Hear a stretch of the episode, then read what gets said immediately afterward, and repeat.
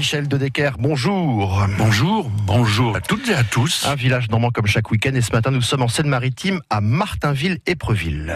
Oui, notre village se trouve au croisement des routes de Paris, Beauvais et Dieppe. Et au XVIIe siècle, Thomas Corneille, le frère de Pierre, trouvait déjà qu'il se situait au milieu d'une belle campagne fertile de bons blés.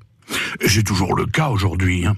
Attention, attention, il convient de ne pas confondre ce Martinville, célèbre pour son château, avec son homonyme, du département de l'Eure lui aussi, le Martinville du Lieuvin, situé au cœur de la vallée de la Corbie, non loin de Bonneville-la-Louvet, d'Épeigne ou de Vanécro. Ce qui caractérise notre Martinville, c'est évidemment son célèbre château qui ne date pas d'hier puisqu'il a été construit en 1485 pour Jacques Lepelletier, un armateur qui était aussi le, le fils d'une riche famille de commerçants rouennais. La date de 1485, gravée sur la clé d'une fenêtre de la tour sud, atteste de la période de sa construction, le début de la Renaissance. Mais il a eu du souci à se faire, ce beau château, notamment avec l'occupation des Prussiens de la guerre de 1870.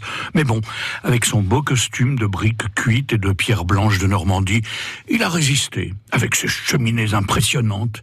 Et puis, racheté par l'État en 1965, il est devenu musée départemental des traditions et arts normands, c'est-à-dire véritable mémoire de la vie quotidienne d'autrefois, avec le mobilier, les objets ordinaires, les coiffes, les textiles, les costumes, les bijoux, les outils, etc. Il a d'autre part gardé sa disposition d'origine, ainsi que ses bâtiments annexes, son colombier, sa charretterie, son four à pain, son puits à colombage. depuis 2014, il a aussi retrouvé ses jardins, à la française, tels qu'ils avaient été plantés, ou presque, hein, au XVe siècle.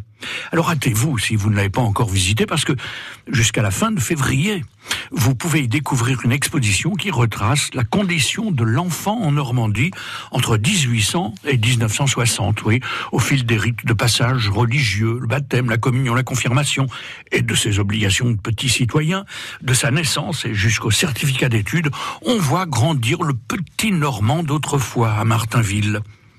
En conclusion, une promenade dans notre village normand s'impose. Belle conclusion, merci. France Bleu Normandie.